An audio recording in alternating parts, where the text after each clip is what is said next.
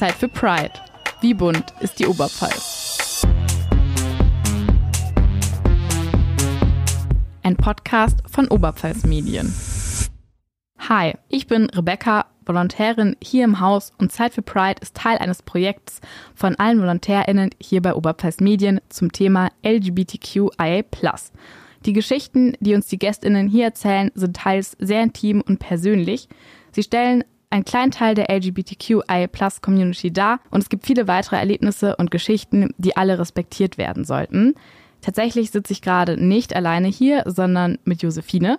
Hi Josephine. Hi. Sie war schon mal eine, für eine Folge hier bei mir zu Gast und in der Folge haben wir über ihre Transition gesprochen und alles, was dazugehört, welche Probleme, Schwierigkeiten damit verbunden waren und auch vor allem, wie das Ganze ihr Leben verändert hat. Josephine Taucher ist 35 Jahre alt und kommt ursprünglich aus Vohnstrauß. Für ihr Studium ist sie nach Erlangen gezogen und arbeitet jetzt als Chemieingenieurin bei der Stadt Nürnberg. Sie ist verheiratet und ihr Lebensmotto lautet, in einer perfekten Welt wäre das so und so, aber. An der Stelle begrüße ich dich nochmal und was sind denn deine Pronomen, Josephine? Meine Pronomen sind sie, ihr. Ich definiere mich weiterhin als Frau. okay, hallo und herzlich willkommen. Im Rahmen der Shell Jugendstudie 2019 haben rund 68 Prozent der jungen Erwachsenen und Jugendlichen in Deutschland angegeben, dass sie sich später Kinder wünschen. Josephine, du bist ja auch äh, trans, das greife ich jetzt einfach mal ein bisschen so vorweg. Und du hast zusammen mit deiner Partnerin auch ein Kind. Und deshalb sprechen wir beide auch ein bisschen darüber, wie es denn ist, in gleichgeschlechtlichen Partnerschaften Kinder zu bekommen und auch was einen da eben erwartet und was da auf einen zukommt. Josephine, was würdest du sagen? Welcher Moment, welche, was ist dir besonders in Erinnerung geblieben von diesem ganzen Prozess des Kinderkriegens? Es gab wiederum sehr viele Momente, die da sehr speziell waren, weil es einfach ein sehr weiter Weg war, um an dieses Ziel zu kommen. Man stellt sich das ja immer im Rückblick gerade so relativ straightforward vor, aber das war es nicht. Ich glaube schon wirklich auch, dass diese Geburt, das war, was mir da am meisten in Erinnerung geblieben ist und was halt auch wirklich sehr krass war, das mitzuerleben. Mhm. Das war damals, äh, damals ist das falsche Ausdruck, das war im Dezember 2020 unter Corona-Bedingungen und Ach, so. Krass, ja. Es war schon alles sehr speziell und dann dieses Leben im Arm zu haben und immer mehr dieses Gefühl, haben wir das gemacht? Ja, das haben wir gemacht. es ist schon was Besonderes. Ja, ich, ich, äh, ich selber habe äh, noch keine Kinder, aber ich stelle mir das sehr, sehr besonders vor, diesen Moment. Und ich finde, du hast es gerade sehr schön erzählt. Das heißt, euer Kind ist jetzt ja auch noch relativ jung dann. Anderthalb Jahre ungefähr, oder? Knapp bisschen, drüber. Bisschen älter, ja. 20 Monate mittlerweile. Oh, okay. Wolltest du denn schon immer Kinder haben, wenn ich das einfach mal so gerade rausfragen darf? Ja, ist eine interessante Frage. Ähm, ich würde schon sagen, dass ich nicht keine Kinder gewollt hätte, aber speziell nach meiner Lebensgeschichte jetzt, das eben mit meiner Transition und so, man denkt halt da auch sehr viel nach und erlebt es mit, wie das bei anderen Betroffenen abgelaufen ist, wo zum Beispiel die Partnerschaft dran kaputt gegangen ist oder halt auch, die halt auch schon ihre bestehenden Kinder verloren haben, einfach mit sehr hässlichen Scheidungen zum Beispiel, hatte ich mich ein Stück weit äh, schon damit arrangiert, dass es bei mir halt dann auch so werden hätte können, dass auch wenn wir zusammenbleiben, was ja auch tatsächlich dann ja so passiert ist, dass es halt nicht mehr auf diesem ganz natürlichen Weg funktionieren wird und da auch keine Garantie gibt, dass das funktioniert.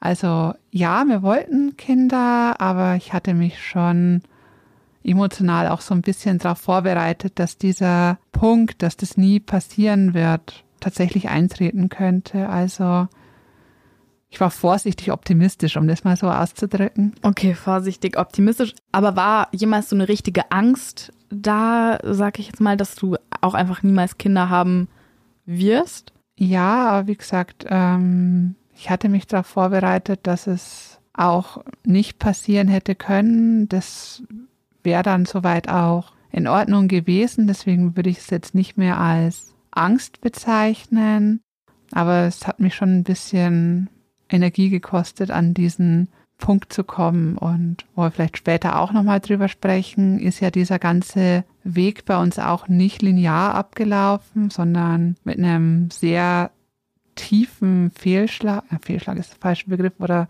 einem sehr dunklen Ereignis. Und danach hinterfragt man halt schon alles, ob das nicht der Punkt wäre, wo man dann sagt, man lässt es jetzt gut sein oder ob man sich nochmal aufrafft und es doch nochmal weitergeht. Also es war schon nicht immer einfach und es wäre an manchen Stellen auch bestimmt der leichtere Weg gewesen, wenn man gesagt hätte, man könnte jetzt auch anders glücklich sein. Aber ja, offensichtlich haben wir weitergemacht und es hat jetzt dann noch funktioniert. Nee, genau, über das ganze Schwierige, wie alles abgelaufen ist, da sprechen wir auf jeden Fall gleich noch hm? drüber.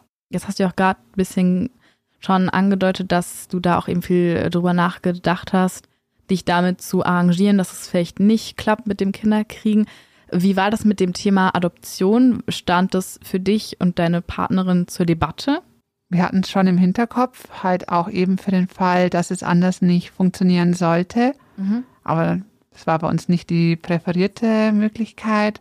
Wir haben dazu ein bisschen recherchiert und haben sehr schnell herausgefunden, dass das nicht so ist, wie man sich das landläufig vorstellt, weil man stellt sich das in der Bevölkerung halt so vor, dass es ganz, ganz viele arme Kinder gibt, die einfach darauf warten, dass sie aus diesen Heimen geholt werden und es nur ein paar wenige Adoptionsfamilien gibt. Aber dieses Verhältnis ist halt komplett andersrum. Es gibt ungefähr siebenmal so viel adoptionswillige Paare wie adoptionsfähige Kinder in Deutschland. Und das heißt, dass sechs von sieben Familien, die sich ein Kind zur Adoption wünschen, leer ausgehen am Ende des Tages. Das heißt, der Forderungskatalog, der an solche Familien gestellt wird, dass sie überhaupt in diese Auswahl kommen können, adoptieren zu können, ist schon relativ streng. Man kann das mittlerweile als gleichgeschlechtliches Paar auch tun. Es ging ja eine Zeit lang auch gar nicht. Aber selbst wenn, ist man da heutzutage immer noch nicht gleichgestellt, sondern man landet da halt schon eher weiter hinten in dieser Reihenfolge der äh, adoptionsfähigen Paare. Und da wir gerade gehört haben, dass bloß ein Bruchteil der Paare tatsächlich die Möglichkeit zu einer Adoption bekommt, geht man da halt tendenziell doch eher leer aus. Und das ist halt schon auch eine Benachteiligung, die heutzutage immer noch stattfindet. Also ja, wir hatten über das Thema nachgedacht, aber wir hatten uns da keine Illusionen gemacht und gesagt, jawohl, das machen wir. Okay, also es war nicht ähm, euer präferierter Weg. Es war eine Notlösung. Äh, ja. Genau, okay. Wie seid ihr dann das Thema Kinderkriegen angegangen zu zweit? Das war ja, um nochmal kurz über den zeitlichen Ablauf zurückzusprechen. Ja, klar. Wir haben geheiratet, bevor ich mich geoutet hatte. Dann habe ich mich erst bei mir und dann bei ihr selbst äh, geoutet. Als dann feststand, dass ich auch medizinisch diesen Weg gehen möchte, steht ja dann schon im Raum, dass schon mit Beginn einer Hormontherapie und dann spätestens durch medizinische Eingriffe, also OPs, die Zeugungsfähigkeit einfach nicht mehr gegeben ist. Das heißt, man musste es vorher entscheiden, was man da machen möchte.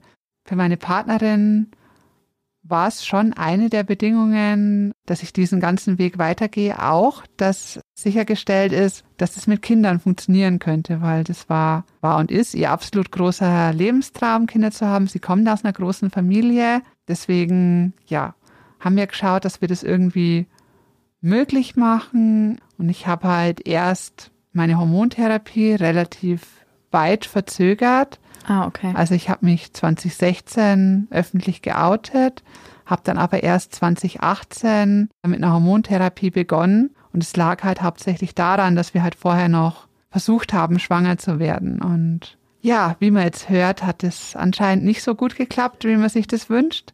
Deswegen sind wir dann halt relativ schnell oder halt, was heißt relativ schnell? Ich habe halt schon dann auch gewusst, ich kann jetzt nicht Jahre warten, bis das irgendwie auf einem natürlichen Weg klappt, zu einem Kinderwunschzentrum, also erst zu einer Frauenärztin, dann zu einem Kinderwunschzentrum und haben das mal überprüfen lassen, ob das bei uns überhaupt so funktioniert, wie es sollte, aber nicht, dass wir das da jahrelang umsonst drum tun. Ja, klar. Genau, und dann hat sich schon rausgestellt, dass wir da ein bisschen komplexere Verfahren anwenden müssen. Und dann waren wir im äh, Dezember ähm, 2018, nee 2017, ähm, final das erste Mal schwanger.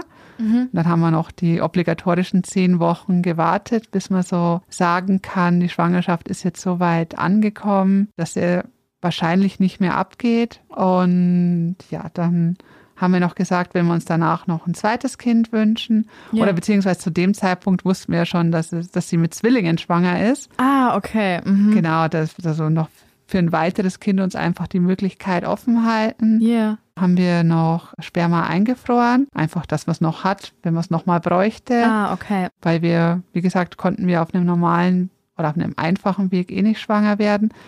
Deswegen lief das eh schon quasi über künstliche Befruchtung. Das heißt, da blieb eh jedes Mal äh, Samen und Eizellen übrig. Mhm. Und das hat man dann quasi halt einfach aufgehoben und für quasi nächstes Kind weiter vorbehalten. Bei der Kryokonservierung werden Spermienproben in einem Depot mit flüssigem Stickstoff bei minus 196 Grad Celsius eingefroren. Das Einfrieren sichert die Möglichkeit, nach einer geschlechtsangleichenden Operation oder auch einer Tumorerkrankung noch Kinder kriegen zu können. Kosten für Beratung und Entnahme der Probe liegen bei etwa 400 Euro. Für die anschließende Lagerung muss man ca. 300 Euro pro Jahr bezahlen. Durch die eiskalte Lagerung bleiben die Spermien nahezu unbegrenzt haltbar. Okay, das Ganze war dann ja auch in Erlangen und nicht hier äh, in der Oberpfalz, dieser ganze. Genau, Prozess, wir haben da schon in Erlangen gelebt und da gibt es sogar relativ viele Kliniken, die das anbieten. Also man mhm. stellt sich das auch immer so als Nischenindustrie vor. Genau, Aber deshalb frage ich auch ein bisschen, ja. Genau, das ist halt wirklich eine milliardenschwere Industrie, wo es auch, als dann wir ein bisschen offener als Paar drüber gesprochen hatten, ganz viele Menschen, von denen wir es nicht wussten, auf uns zugegangen sind und gesagt haben, jawohl, wir hatten auch so eine Behandlung mhm. im positiven oder halt auch ohne Ergebnis. Ja. Das ist gar nichts so Seltenes und ich bin mir auch sicher, dass hier in der Region deutlich mehr in die Richtung passiert, mhm. als man sich das so in der öffentlichen Wahrnehmung hat einfach nur, weil es so ein Tabuthema ist, über das einfach niemand spricht. Ja, es wird wirklich äh, kaum darüber gesprochen. Deshalb finde ich das jetzt auch sehr interessant, dass wir da so drüber reden. Wie ist es mit dem äh, Einfrieren der Spermien? Ist es was, was man selbst zahlt oder übernimmt da die Krankenkasse einen Teil?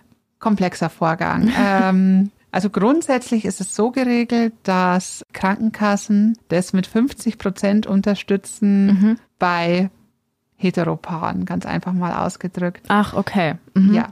Jetzt haben wir zu dem Zeitpunkt, wo wir die Kinderwunschbehandlung wollten, waren wir noch ein Heteropaar, weil ich halt rechtlich meine Personenstandsänderung noch nicht hatte. Ach, okay, ja. Das heißt, mhm, der Anfang der Behandlung war noch relativ einfach, weil auf dem Papier war, haben wir das halt noch erfüllt. Mhm, weil ja. ihr quasi auf dem Papier ein Heteropaar wart. Genau wie es halt so war. Und ja. wir haben uns dann extra noch eine Krankenkasse gesucht, die quasi noch mehr Versuche voll unterstützt hat. Das machen manche Krankenkassen. Das zählt dann aber auch nur für drei Versuche. Und was wir leider gelernt haben, dass die Definition vom Begriff Versuch sehr volatil ist. Also die haben das natürlich so ausgelegt, dass die ziemlich schnell verbraucht waren. Okay. Während wir halt, also man fängt natürlich mit den einfachen Verfahren an, zum Beispiel, dass halt äh, Sperma aufbereitet wird und dann ähm, der Frau zum Eisprung injiziert wird, einfach, dass das eine höhere Anzahl an beweglichen Spermien hat, was eine Zeugung die Chance erhöht. Und das ist halt ein ziemlich billiges Verfahren. Und mhm. das haben sie uns dann halt zu 100 Prozent bezahlt. Und als das dann halt nicht ging und dann die wesentlich kostspieligeren Verfahren kamen und wir gesagt haben, ja, das sind übrigens die drei Versuche, die wir gern von euch bezahlt hätten, haben sie gesagt, nö, die sind fast schon verbraucht. Ach so, weil die quasi nur die vorherigen günstigeren übernommen haben. Oder, ja, wir hätten das wollten. quasi expliziter anführen müssen, wofür wir diese Aha. Übernahme haben wollen und nicht. Mhm. Das haben wir da auf diese Tour gelernt. Das war im Rückblick natürlich total dumm von uns und das hätten wir auch wissen können. Aber das sagt einem halt auch niemand. Ich wollte gerade sagen, es, ist über das eben, das sagt ja niemand. Die Krankenkasse sagt es einem natürlich nicht, weil sie es da nicht zahlen müssen. Ja, klar. Und wie gesagt, es ist ein Tabuthema. Es laufen auch nicht überall Menschen rum, die es einem sagen könnten. Die Klinik, wo wir waren, hätten, hätte es uns wahrscheinlich deutlicher sagen können. Mhm. Das habe ich denen auch vorgeworfen, aber ja, da war es halt auch schon zu spät. Genau, und so hatten wir dann halt diese 50 Prozent Unterstützung. Spannender wurde es dann, als ich meinen Personenstand geändert hatte, weil da haben wir dann für die nächste Behandlung nochmal einen Antrag auf Übernahme gestellt. Auch da hat man quasi in Anführungszeichen drei Versuche, aber da ist die Definition wesentlich weiter. Also da zählt quasi ein Versuch, schwanger zu werden als ein Versuch und da können halt ich will ja sagen, beliebig viele Fehlversuche drunter fallen, aber halt, solange man nachweisen kann, dass man ab und zu zumindest mal vorübergehend schwanger war und nicht als unfruchtbar gilt, mhm. ist das schon ein relativ dehnbarer Begriff. Und dann hatte ich halt meinen Personenstand gewechselt. Da mhm. hat die Krankenkasse gesagt, haha, gleichgeschlechtliche Paare bezahlen wir nicht. Ach, gar nicht quasi. Also oder also damit nichts übernommen, oder? Nee, diese 50% Förderung ist damit, wäre damit gestrichen mhm. gewesen, haben sie uns auch mitgeteilt schriftlich. Und dann habe ich mir mal diesen Paragraphen genommen aus dem Sozialgesetzbuch, wo das drin steht. Und da steht halt wortwörtlich die Formulierung drin, das wird übernommen, wenn die Ehegatten, Bedingung 1, äh, oder wenn es, nee, wie ist der Satz, ist, wenn es Ei- und Samenzellen der Ehegatten sind. Mhm. Und ihr seid ja wir sind Ehegatten. Ach, ihr, ich wollte gerade sagen, ihr seid Ehegatten. Ihre Eizellen, meine Samenzellen. Ja. Das habe ich ihnen dann so dargelegt und da konnten sie auch nicht dagegen argumentieren und dann haben sie die Kosten wieder zu 50 Prozent übernommen. Aber man muss ganz deutlich sagen, damit sind wir halt ein absoluter Sonderfall in dieser Konstellation, wo das so vorhanden ist, weil bei ganz vielen anderen lesbischen Paaren, die sich Kinder wünschen, ist es halt nicht der Fall, dass sie eigene Samenzellen mitbringen. Und die kriegen halt keine Kostenerstattung. Und hier ist halt ganz deutlich eine Diskriminierung von gleichgeschlechtlichen Paaren vorhanden. Und das wird in Deutschland immer so dargestellt, ja, wir haben mittlerweile absolute Gleichstellung seit der Ehe für alle. Nee, haben wir nicht.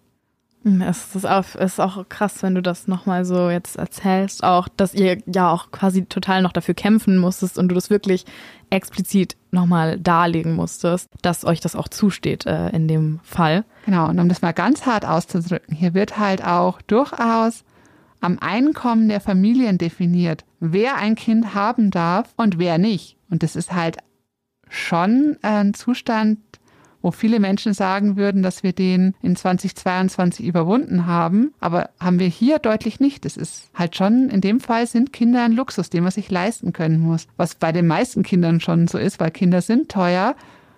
Aber dieses Kind, was wir jetzt letztendlich bekommen haben, es hat mit der ganzen Behandlung und auch den Zuschüssen, die wir bekommen haben, einen hohen vierstelligen Betrag gekostet. Und diese Ausgaben hatten andere Familien eindeutig nicht. Es gibt verschiedene Möglichkeiten, eine künstliche Befruchtung durchzuführen. Die häufigste Art der künstlichen Befruchtung ist die In-vitro-Fertilisation. Bei der In-vitro-Fertilisation werden die Eizellen der Frau mit den Spermien in einem Reagenzglas vermischt und bei erfolgreicher Befruchtung wieder in die Gebärmutter übertragen. Die Kosten einer künstlichen Befruchtung liegen bei rund 3000 Euro.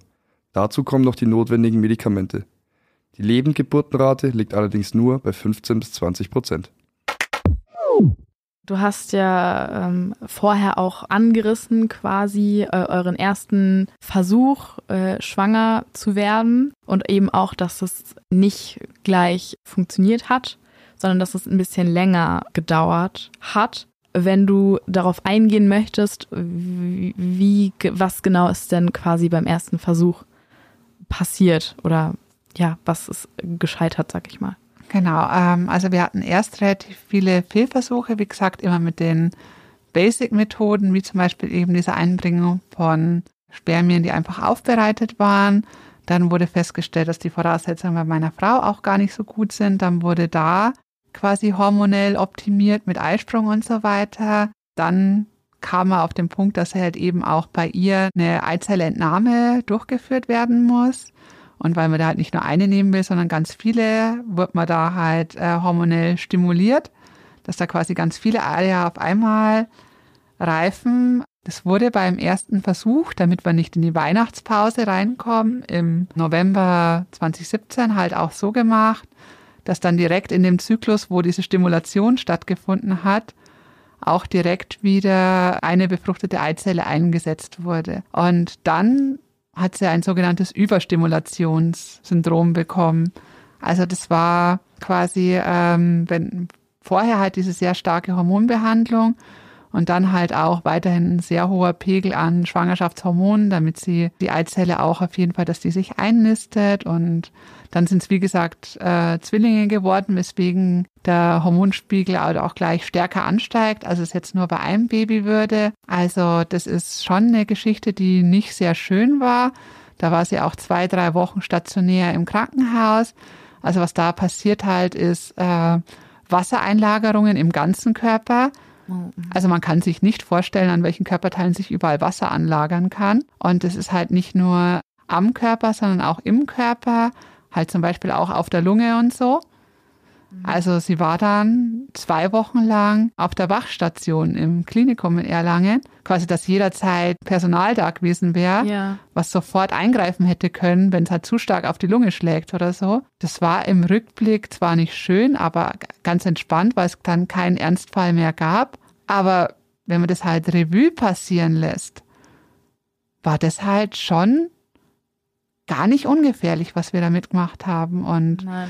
die Klinik dort hat dann halt auch gesagt, zu frei nach, hm, ja, das kennen Sie schon, dass private Kinderwunschkliniken halt solche Behandlungen so durchführen und dann die Uniklinik es ausbaden muss, wenn die Leute dann da so landen. Also wir haben dann mal fast forward den nächsten Versuch auch so gemacht, dass wir den Entnahmezyklus gemacht haben in dem Zyklus nichts mehr, ein Wartezyklus normal mhm, mh. und dann erst das Einsetzen, dass ah, wir das okay. zeitlich sehr stark getrennt haben, damit es halt nicht wieder passiert, weil das ist halt schon nicht harmlos. Das war das Erste, was an der Schwangerschaft schwierig war, aber wie ich mit dem Wort Schwangerschaft schon ausdrücke, haben wir quasi am letzten Tag, als wir dann da raus sind, weil dann war sie ja schon äh, zwei, drei Wochen schwanger, ja, ja. konnten wir dann halt schon feststellen, es ist eine Schwangerschaft vorhanden. Und es war halt genau an Weihnachten 2017. Ich glaube, wir wurden am 23. oder sogar am 24. entlassen. Es war ein sehr schönes Weihnachten. Das war dann auch soweit gut. Zwillingsschwangerschaft halt schon anstrengend. Aber dann gab es mit 22 Wochen oder so Schwangerschaft Probleme mit einem verkürzten Gebärmutterhals. Mhm. Und dann hieß es halt sehr viel liegen, aber halt nicht nur ein bisschen mit Schonen und so, wie man halt häufig hört, sondern halt auch, weil es sehr stark fortgeschritten war, sehr viel liegen. Also nur noch. Und dann ist in einer Nacht dann Fruchtwasser ausgetreten. Nicht viel, aber ein bisschen. Und ab da wussten wir quasi, dass bei einem dieser Fruchtblasen, was sie auch nicht wissen konnten, wo, undicht ist. Und sobald es da undicht ist, ist ein Infektionsherd gegeben und ja. möglich. Ja, und ab da haben wir nur noch auf Zeit gespielt. Ich war zu der Zeitpunkt auf Jobsuche, das heißt, ich konnte sehr viel bei ihr sein. Ähm, wir waren halt quasi, wir haben dann im Krankenhaus gelebt beide. Ich war im Prinzip nur zum Schlafen zu Hause. Und ja, wir hatten halt den Plan, wir setzen das, wir setzen das sehr lang aus, wenn es sein muss, bis zum Ende dieser regulären Schwangerschaft, also 20 Wochen lang. Mhm. Was auch für einen menschlichen Körper gar nicht gut ist, 20 Wochen nur zu liegen. Aber wir waren halt der tiefen Überzeugung, wir machen das und jeder Tag, jede Woche, die wir noch an Zeit gewinnen können, ist gut. Und es wurde mit uns auch im Vorfeld dann viele Gespräche geführt, so frei nach, hm, mit dieser Infektionsgeschichte, es ist nicht gut. Was machen wir denn, wenn es vorher abgeht? Oder es wurde uns auch schon geraten, jetzt noch zu überlegen, ob wir es nicht vorher beenden möchten, weil ab dem Punkt 24. Woche plus null gilt es als lebensfähig und ja. ab dann können ÄrztInnen überhaupt eingreifen. Das heißt, wenn es vorher zu einer Geburt kommt, wird es medizinisch nicht am Leben erhalten. Und wie es das Schicksal so wollte, ist es in der Nacht 24 plus 0 dann losgegangen. Und die Zwillinge sind 24 plus 1 dann als Notkaiserschnitt zur Welt gekommen. Ich glaube, es gibt kein Wort auf dieser Welt, was ich so sehr hasse wie Notkaiserschnitt. Ja, ähm, ich will jetzt nicht tiefer drauf rein, weil zum einen werde ich unnötig traurig und zum anderen wird auch der Podcast unnötig traurig. Die beiden sind nach wenigen Tagen auf der Brüchen-Intensivstation, was das Erlanger Klinikum hat und die wirklich alles versucht haben. Also ich habe einen heiden Respekt vor diesen Menschen, die es ertragen können, ähm, dort immer zu leben. Ähm, sind sie dann verstorben. Ja, und jetzt müssen wir das Thema wechseln. Ja, unbedingt. Ich, ähm, ja, ja äh, oh Gott. Äh, ja, oh, ja ähm, nee, ich ähm, finde, du, wie du es gerade erzählt hast, es macht klar, es ist nicht einfach, es ist kein linearer Weg, es ist nicht straightforward. Genau, ich spreche da auch schon auch drüber, obwohl ich da schon eindeutig auch ein Trauma weg habe, weil wie gesagt, ähm, es ist ganz schwierig, aber ich finde, dass solche Themen auch erzählt werden müssen, weil es gibt so viele Fälle, wo sowas passiert und die hört man nie. Und deswegen sind auch gerade die Leute, denen das dann passiert, die sich dann ganz häufig denken, warum passiert nur mir sowas? Mhm. Aber diese Geschichten müssen erzählt werden.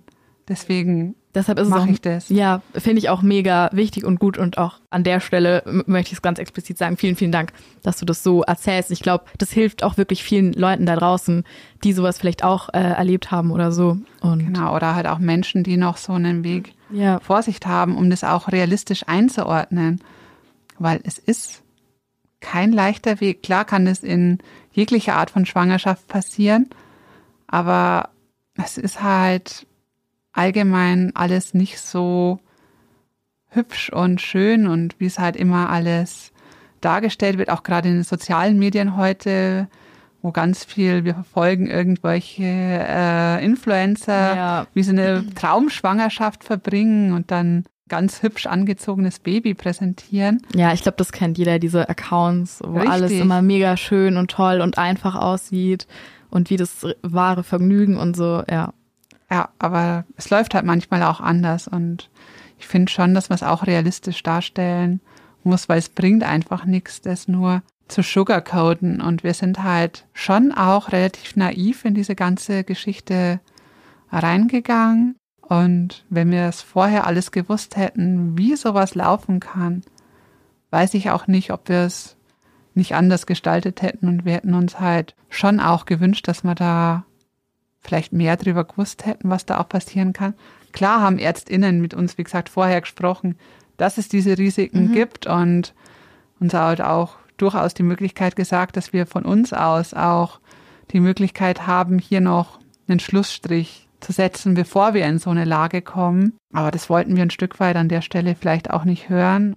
Schwierig. Es ist echt schwierig, in was für Situationen man da kommt, obwohl man eigentlich denkt, oh, das müsste jetzt die, die glücklichste Zeit unseres Lebens sein. Ja, denkst du, da ist dann auch noch mehr Aufklärung äh, nötig, quasi von offiziellen Stellen, also von Kliniken beispielsweise oder von Beratungsstellen oder so, um da eben auch ein bisschen mehr Aufmerksamkeit äh, zu schaffen und eben ja auch ein bisschen diese Naivität oder diese Vorstellung, dass alles jetzt mega easy und perfekt laufen wird, um das ein bisschen ja zu relativieren oder ja realistischer zu machen?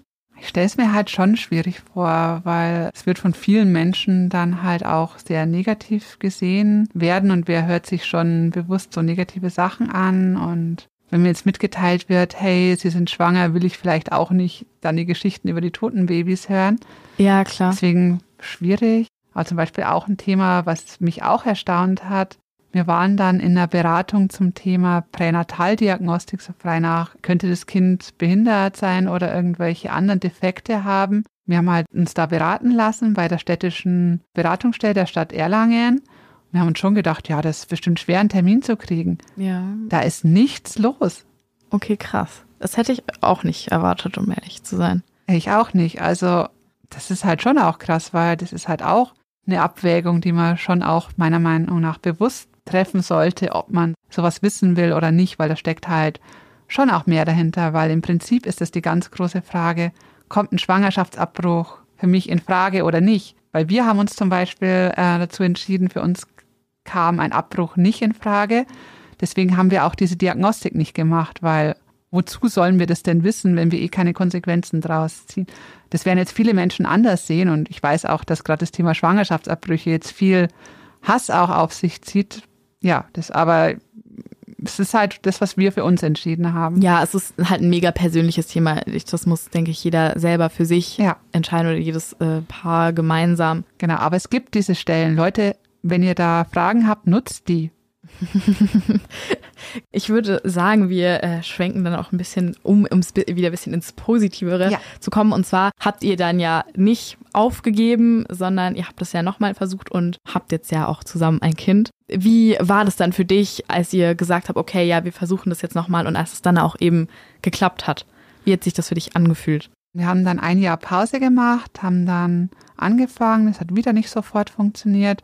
Wir haben dann halt noch ein paar Faktoren eliminiert, an denen es eventuell noch gelegen haben kann, die wir jetzt auch fürs Event, was heißt eventuell, wir wollen und noch ein äh, weiteres Kind haben. Mhm. Deswegen wissen wir fürs nächste Mal schon, worauf wir noch mal mehr achten müssen. Aber der Moment, als sie mir dann gesagt hat, dass der Schwangerschaftstest positiv ist, ich wusste, dass sie an dem Morgen testen wird. Ja. Und ich wusste auch, dass ich jedes Mal enttäuscht war, wenn es halt wieder negativ war ich habe es dann halt auch nur so, ich weiß nicht, ob ich es nicht hören wollte oder an dem Tag einfach noch müde war, aber ich habe es dann halt eben so im Halbschlaf gehört und musste erst mal so einen Moment verarbeiten.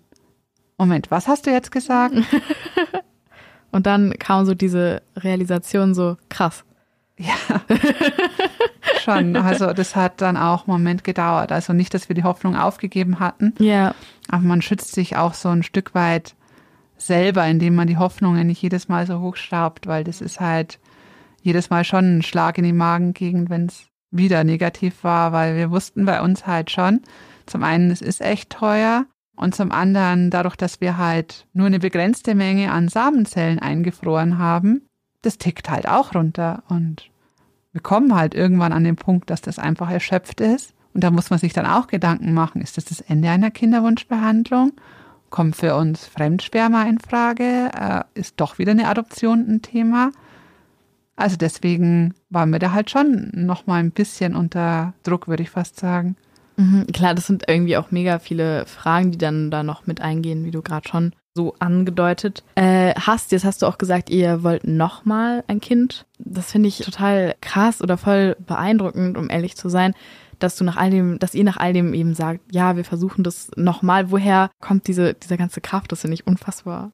Naja, wir hatten, es klingt jetzt total, wiederum total naiv, wir hatten vor Anfang an, schon als wir relativ frisch zusammen waren, wir sind jetzt seit 15 Jahren zusammen, schon relativ früh dieses Bild, dass wir mal zwei Kinder möchten. Wie gesagt, meine Frau stammt aus einer großen Familie und sie hat auch ein sehr, sehr enges Verhältnis mit ihrer Schwester auch. Und deswegen finden wir diesen Gedanken, dass zwei Kinder miteinander aufwachsen, sehr schön. Ich habe auch einen Bruder. Deswegen, ja, war das für uns schon so ein Ziel, was wir uns gesetzt hatten. Ähm, natürlich denkt man ein bisschen mehr drüber nach, wenn man erlebt hat, mit welchen Schwierigkeiten es verbunden sein kann. Und jetzt auch nachdem wir eineinhalb Jahre erlebt haben, dass auch wenn so ein Kind da ist, dass das halt nicht nur einfach ist, sondern im Gegenteil häufig sogar sehr, sehr anstrengend ist. Wir sehen auch viel den positiven Aspekt und dieses Miteinander aufwachsen für Kinder ist halt schon eigentlich echt schön. Deswegen mag jetzt total romantisiert und verblendet klingen, aber das ist halt so unsere Motivation dahinter. Nee, ich denke, das ist auch irgendwie ein nachvollziehbarer Gedanke für total viele Menschen. Bevor wir gleich ein bisschen über, ich sag mal, rechtliche Schwierigkeiten sprechen, die es da auch gab, machen wir so ein kleines Spiel und zwar beende den Satz. Das heißt, ich gebe dir einfach ein paar Satzanfänge vor und du beendest den Satz so, wie du ihn eben beenden würdest. Und zwar fangen wir an mit was Einfachem. Mein perfektes Wochenende beginnt mit. Einmal nicht um sechs in der Früh vom Kleinen geweckt zu werden, sondern ich würde gern mal die Nachricht hören. Wow, der Kleine hat das erste Mal eine Nacht komplett in seinem eigenen Bett geschlafen. Okay, das klingt nach einem guten Start in den Tag. Für mich bedeutet Mutter sein. Die Verantwortung auch zu teilen. Also wir sind halt ein Paar, was sehr viel darauf achtet, dass diese Pflegearbeit, die ein Kind auch erfordert, sehr stark zwischen uns beiden verteilt wird. Und da versuchen wir uns sehr stark dran zu orientieren und das ist schon auch eine Herausforderung.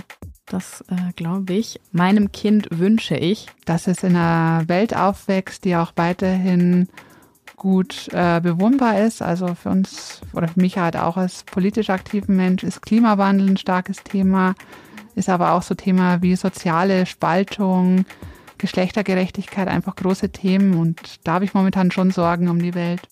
Mhm. Mm, dann anderen queeren Paaren rate ich. kämpft für eure Rechte. Wir sind noch nicht am Ende dieser Entwicklung und wir sind auch an einem Punkt der Geschichte, wo es durchaus passieren kann, dass uns unsere Rechte wieder weggenommen werden. Das heißt, geht auf die Straße, macht euch stark. Wenn noch ein CSD bei euch demnächst in der Nähe stattfindet, geht da raus, seid laut, seid stark, empowert euch gegenseitig, das hilft wahnsinnig.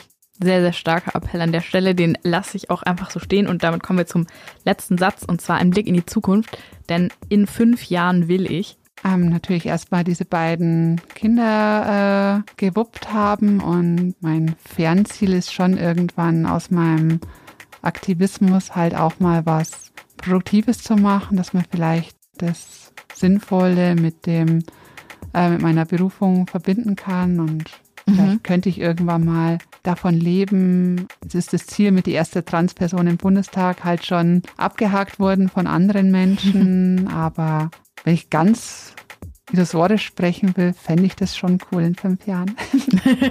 okay, äh, wir sind äh, gespannt. Ich werde deinen Weg weiter verfolgen.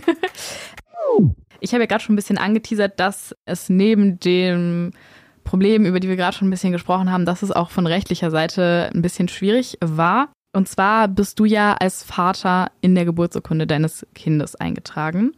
Kannst du kurz erklären, wieso das so ist? Ja, nee, weil du gerade meinst, das war schwierig, es ist weiterhin schwierig. Oder es ist schwierig, ja. Es ist ähm, tatsächlich so, dass sich das noch nicht verändert hat, auch wenn gerade die Diskussion drüber läuft. Und zwar ist das Abstammungsrecht in Deutschland tatsächlich ein relativ altes, was sich endlich mal reformiert gehört. Für das existieren gleichgeschlechtliche Paare und auch gerade Paare, wo Transpersonen drin vorkommen, noch nicht wirklich. Deswegen geht das äh, deutsche Abstammungsrecht momentan von einem Vater und einer Mutter aus. Und gerade diese Beziehungen mit zwei Müttern oder auch mit zwei Personen, die sich vielleicht Elternteile bezeichnen wollen, weil es gibt ja durchaus auch Personen eines dritten Personenstandes, die sich weder als Mann oder als Frau definieren, die dann halt auch nicht Vater oder Mutter äh, heißen möchten. Davon müssen wir einfach mal ein Stück weit loskommen von dieser strengen Einteilung. Und bei uns spezifisch ist es dann halt so, dass das halt wirklich so ist, dadurch, dass ich ein biologisches Elternteil dieses Kindes bin ja. und es nicht möglich ist, zwei Mütter da einzutragen, musste ich da als Vater eingetragen werden weil ein Vater auch keinen weiblichen Namen haben kann, musste ich da mit meinem alten Namen eingetragen werden. Also wir, wir fassen zusammen. Da steht jetzt eine Person als Vater dieses Kindes in seiner Geburtsurkunde, die rechtlich so nicht existiert. Und wozu, wozu das dienen soll, weiß ich nicht. Es ist halt, wie gesagt, ein Überbleibsel aus einem völlig veralteten Rechtssystem. Die Alternative wäre gewesen, äh, wir lassen das Feld leer und ich durchlaufe dann äh, ein Adoptionsverfahren. Ach, dass du quasi dein eigenes äh, biologisches Kind Adoptierst. adoptieren müsstest. Ja, hätte man machen können, mhm. hat aber gewisse Nachteile. Es ist gerade für gleichgeschlechtliche Paare immer noch nicht leicht. Also es gibt auch immer noch lesbische Paare, die gerade Verfahren gegen den Staat Deutschland führen, um das zu vereinfachen weil es halt doch auch noch mit relativ strengen Auslag Auflagen und Beratungsgesprächen und so weiter läuft. Und vor allem so ein Verfahren dauert halt. Ja. Was ist denn, wenn in der Zeit meiner Partnerin was passiert? Ja, eben und dann. Lass es ein Autounfall sein ja. oder sie stirbt bei der Geburt oder irgend sowas. Und dann bist du halt nicht äh, eingetragen. Dann ist, äh, genau, dann krass. ist dieses Kind vollweise und ich habe keinerlei Ansprüche auf mein eigenes biologisches Kind. Und es geht im schlimmsten Fall zu einer Pflegefamilie oder ins Heim. Also nicht, dass Heim oder Pflegefamilien automatisch schlecht sind, aber ich bin ein Elternteil dieses Kindes. Ich sollte nicht vor die Wahl gestellt sein, ob ich da äh, russisch Roulette spiele, ob dieses Kind tatsächlich dann auch mein Kind ist. Ja. Sondern das bildet die Lebensrealität vom Paaren halt auch nicht ab. Und wenn wir das Ganze noch ein bisschen weiterspielen, es gibt heutzutage halt eben auch Familien, die nicht nur aus zwei Elternteilen bestehen, die halt auch in so einem System überhaupt nicht abgebildet werden. Ja, das heißt, äh, bei dir ist es ja dann auch, so wie du es gerade schilderst, kein Einzelfall, sondern es betrifft dann ja total viele Partnerschaften in Deutschland. Wahrscheinlich, wahrscheinlich auch viel mehr, als man denkt. Vor allem, ich weiß nicht, wie es für dich ist, aber es kann ja auch kein äh, schönes Gefühl für dich persönlich sein, da als Vater und mit deinem, mit anderem Namen eingetragen zu sein in der Geburtsurkunde. man braucht diese Geburtsurkunde zum Glück jetzt nicht sehr oft. Ja. Aber äh, wo sie halt zum Beispiel gebraucht wird, ist, wenn der Kleine in den Kindergarten kommt. Mhm. Also wir haben ihn mit einem Jahr in die Krippe gegeben, weil wir beide auch berufstätig sind oder auch sein müssen, weil wie gesagt, die Kinderwunschbehandlung war teuer und wir haben noch eine vor uns. Die Mieten in Erlangen sind auch echt nicht billig, ja. gerade für ein Haus, wo eine Familie wohnen kann. Und meine Frau arbeitet halt in dem Kindergarten, wo auch die Krippe mit dran ist. Das heißt, es sind auch sehr gute Voraussetzungen. Und deswegen war es für uns jetzt auch nicht schlimm, dass die da diese Geburtsurkunde sehen, weil die kennen uns halt. Ah, okay, ja, ja. Mhm. Deswegen war es dort kein Problem, weil mhm. Wir sind über den Weg beim Personal eh bekannt und die anderen Eltern sehen das halt nicht. Ja, stimmt, Wenn die das ja. wissen, ist das jetzt auch kein Beinbruch. Aber halt für alles Spätere, was dann kommen würde, wie zum Beispiel Einschulung und so weiter, das muss halt jetzt nicht da der gesamte Lehrkörper meine Vergangenheit dauernd wieder aufs Brot geschmiert bekommen. Und ja, es ist halt schon nicht leicht. Und wie gesagt, es ist jetzt in der Überlegung durch die neue Regierung, das endlich mal zu überarbeiten. Und das wünsche ich mir halt schon, dass einfach das mal aus dem Weg geräumt wird dass ich das dann halt einfach dann irgendwann mal aufs Standesamt gehen kann ja. und sagen, hey, ich will da nicht Vater stehen haben und ich will da nicht diesen Namen stehen haben, sondern so und so. Ja, also, weil es gibt natürlich auch immer wieder Anlass quasi, dass du dich neu erklären musst, weshalb da denn dieser Name steht und so weiter. Ja. Jetzt würde mich, davon ist ein bisschen Themenbruch, ähm, wie ähm, haben denn Freunde und Familie reagiert, als ihr quasi gesagt habt, ja, ihr wollt Kinder kriegen und dann, als ihr auch euer Kind ähm, bekommen habt, wie waren so die Reaktionen? Durchaus positiv, ähm, weil man kannte ja unsere Geschichte und hat halt auch miterlebt. Also es war natürlich auch bei Freunden und Familien viel Angst da, dass es wieder so läuft wie beim äh, wie bei den Zwillingen. Ja. Ähm, aber man hat sich dann schon mit uns gefreut. Also definitiv. Es gab natürlich auch ein paar, die skeptisch waren, gerade im Vorfeld, als ich mich frisch geoutet hatte, ob man nicht lieber die Beziehung beenden sollte, bis jetzt da auch noch ein Kind mit reingezogen wird, weil die lassen Ach, sich okay, ja früher oder krass. später eh scheiden. Okay, krass. Also sowas äh, wurde euch auch so gesagt dann wirklich? Nicht sehr deutlich, das haben wir eher hintenrum erfahren. Ach, okay. Mhm. Sowas ist halt auch ein Punkt. Also, dass man einfach so einer Beziehung, jetzt nicht unbedingt, weil sie gleichgeschlechtlich ist, sondern halt auch noch mit dem Faktor Trans dazu. Ja, aber da muss man ja ganz drauf, klar darauf antworten. Andere Paare lassen sich auch mit einer hohen Wahrscheinlichkeit irgendwann mal scheiden. Nach dem Motto dürfte ja niemand mehr Kinder kriegen. Und warum das bei uns speziell diskutiert wird und bei anderen dann nicht, ist halt auch wieder unfair. Ja, eben. Es, es kann ja bei jedem Paar passieren, wenn man das Ganze so sieht. Wie ist es sonst so, wenn ihr ähm, zu zweit unterwegs seid, auch mit eurem Kind? Ist es so, dass ihr da äh, paar Mal irgendwie komische Blicke bekommt oder merkwürdig darauf angesprochen werdet oder interessiert das die Menschen schlicht und einfach nicht? Also am Anfang war das noch gar kein Faktor, weil am Anfang konnte er eh nur Mama sagen. Mhm. Und zwar für uns beide. Deswegen Ah, Im Zweifelsfall okay. war dann halt einfach immer eine von uns Mama und äh, die andere war halt dabei. Ach, okay, quasi so einfach, er hätte auch Begleitung einfach sein können. Genau, deswegen, wir sind immer noch vorsichtig, uns als Paar in der Öffentlichkeit zu zeigen. Einfach, weil es doch auch passieren kann, deswegen diskriminiert oder sogar angegriffen zu werden. Deswegen sind wir da vorsichtig. Mittlerweile ist er halt groß genug, um Mama und Mami trennen zu können. Das ist so die Nomenklatur, die wir für uns entwickelt haben. Die funktioniert auch gut, machen andere Paare sicherlich anders, ist halt wie gesagt unsere Lösung. Genau, und dann funktioniert das. Zugeben, ich achte jetzt nicht groß drauf, wie andere Menschen darauf mhm, reagieren, mhm, weil ich meistens eh damit beschäftigt bin, was mein Kind mir versucht zu sagen. Ja, klar. Also ähm, wir haben jetzt da auch noch keine negativen Reaktionen erfahren. Also im Kindergarten eh nicht, weil die wissen mhm. zum einen ein Teil weiß auch über meine Vergangenheit, für die anderen sind wir halt einfach nur das erste gleichgeschlechtliche Paar, was in diesen Kindergarten mit Caritas-Trägerschaft. Ach, okay, geht. krass. ja. Aber wie gesagt, es ist dort soweit akzeptiert, es ist dort auch in Ordnung. Okay, die aber vor, schön. Wir hatten vor kurzem auch Themenwochen Familie mhm. und da wurde dann sogar auch ein Buch gelesen, was halt auch andere Arten von Familien darstellt. jetzt nicht bloß gleichgeschlechtliche Familien, sondern halt auch andere Familienarten, die halt eher weniger in Kinderbüchern vorkommen, sondern dass halt mal Menschen mit Migrationshintergrund abgebildet werden, dass Menschen mit Behinderung abgebildet werden, dass auch Alleinerziehende mal in einem Kinderbuch vorkommen, was halt einfach in diesen ganzen, oh, Mama und Papa leben zusammen und sind total glücklich Geschichten, äh, so nicht alles nur vorkommen. Deswegen fand ich das auch wertvoll, dass dieser Diversity-Aspekt da auch aufgenommen wurde. Also neulich haben wir auch was ganz Süßes bekommen als Rückfrage von einem Kind, so frei nach wo denn der Papa von unserem Kleinen ist. Da haben wir halt, äh, oder meine Frau hat dann darauf geantwortet, ja, er hat zwei Mamas. Da hat das Kind auch gesagt, ja, ja, das ist ja okay, aber wo ist denn sein Papa? Das heißt, die Anzahl der Eltern ist anscheinend ja. nicht das Entscheidende, aber Mama und Papa müssen, müssen da sein anscheinend. Ja, war dann auch ganz süß und das kann man dann auch schon aufklären. Ja. Aber da sieht man halt, wie das im Kopf von Kindern auch so drin ist, ein bisschen einfach. Ja, das ist soweit ja auch okay, aber dass es nicht auf die Anzahl der Mütter ankommt, fand ich interessant.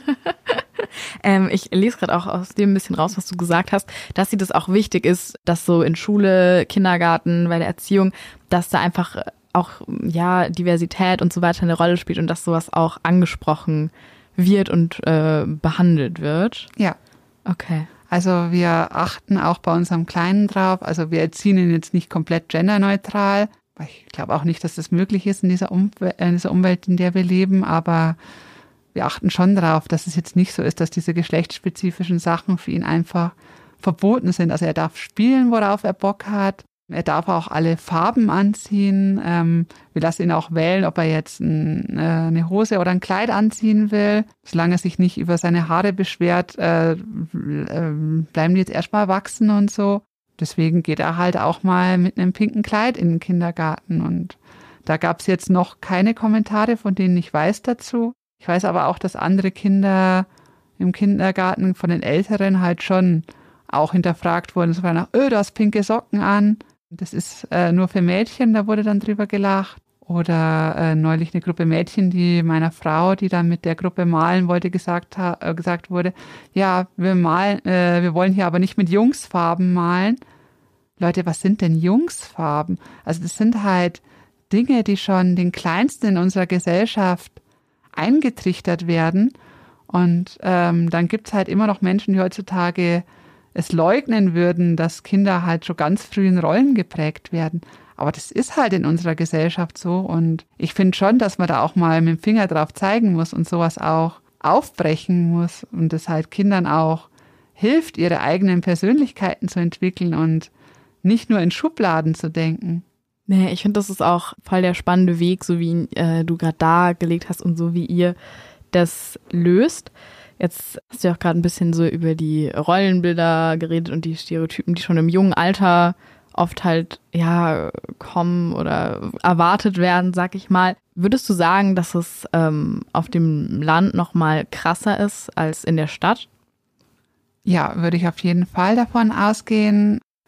Ich sehe es halt schon auch mit den äh, Kindern, auch in unserem Umfeld, halt auch mit der Familie und ist nicht, dass das skeptisch be äh, beobachtet wird, was wir mit dem Kleinen machen, aber als wir neulich auf einer Familienfeier waren, da wurde halt schon nicht nur einmal gefragt, wann wir dem Kleinen jetzt endlich die Haare schneiden lassen und lauter so Sachen, aber das kann einem in der Stadt halt schon auch passieren. Also es sind, es ist immer noch allgemein sehr weit verbreitet.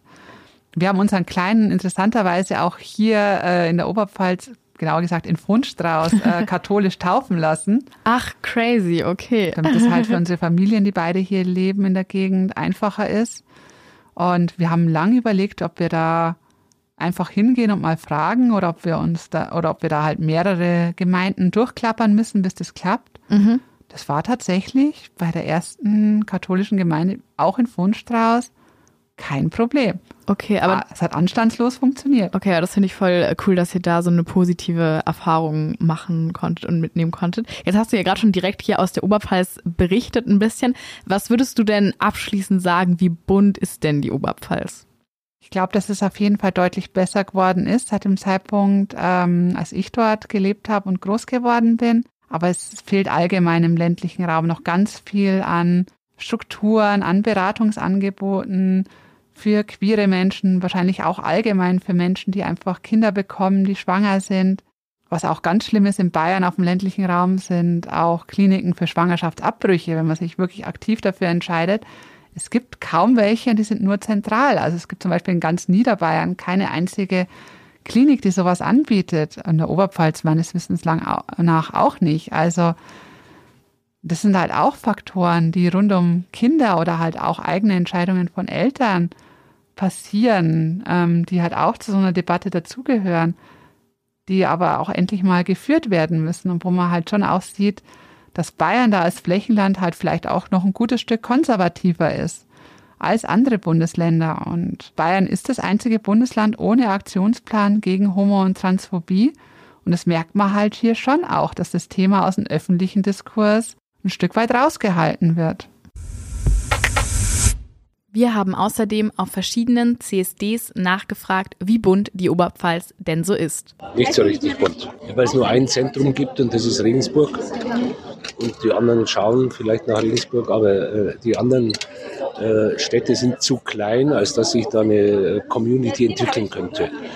Und insofern Leute daran Interesse haben, fahren die nach Regensburg. Und was macht es so schwierig, in der kleinen Stadt eine Community zu entwickeln? Einfach die, die geringe Anzahl derjenigen, die sich äh, dazu bekennen oder das als ihre Aufgabe äh, betrachten. Ich glaube, daran liegt es. Nee, nicht an Repression oder so, das nicht. Ich würde sagen, du hast es selber gerade äh, gut zusammengefasst und mit dem Schlusswort, dass sich schon viel in der Oberpfalz getan hat, dass aber auch noch viel passieren muss, enden wir dann an der Stelle auch. Ich bedanke mich äh, sehr bei dir, dass du da warst, dass du mir und auch den HörerInnen deine Geschichte erzählt hast, auch die Sachen, die vielleicht nicht so einfach waren. Wenn ihr da draußen äh, noch Kritik oder Feedback habt, dann meldet euch gerne unter bunteoberpfalz.oberpfalzmedien.de oder schreibt uns gerne auf Instagram unter bunte-oberpfalz. Vergesst natürlich auch nicht, in die andere Folge mit Josephine zusammen reinzuhören. Da haben wir eben über das Transsein gesprochen und über ihre Transition und auch, was sie da eben so erlebt und durchgemacht hat. Ich bedanke mich nochmal und sage Tschüss und bis zum nächsten Mal. Das war Zeit für Pride. Wie bunt ist die Oberpfalz? Ein Volo-Projekt von Oberpfalz Medien.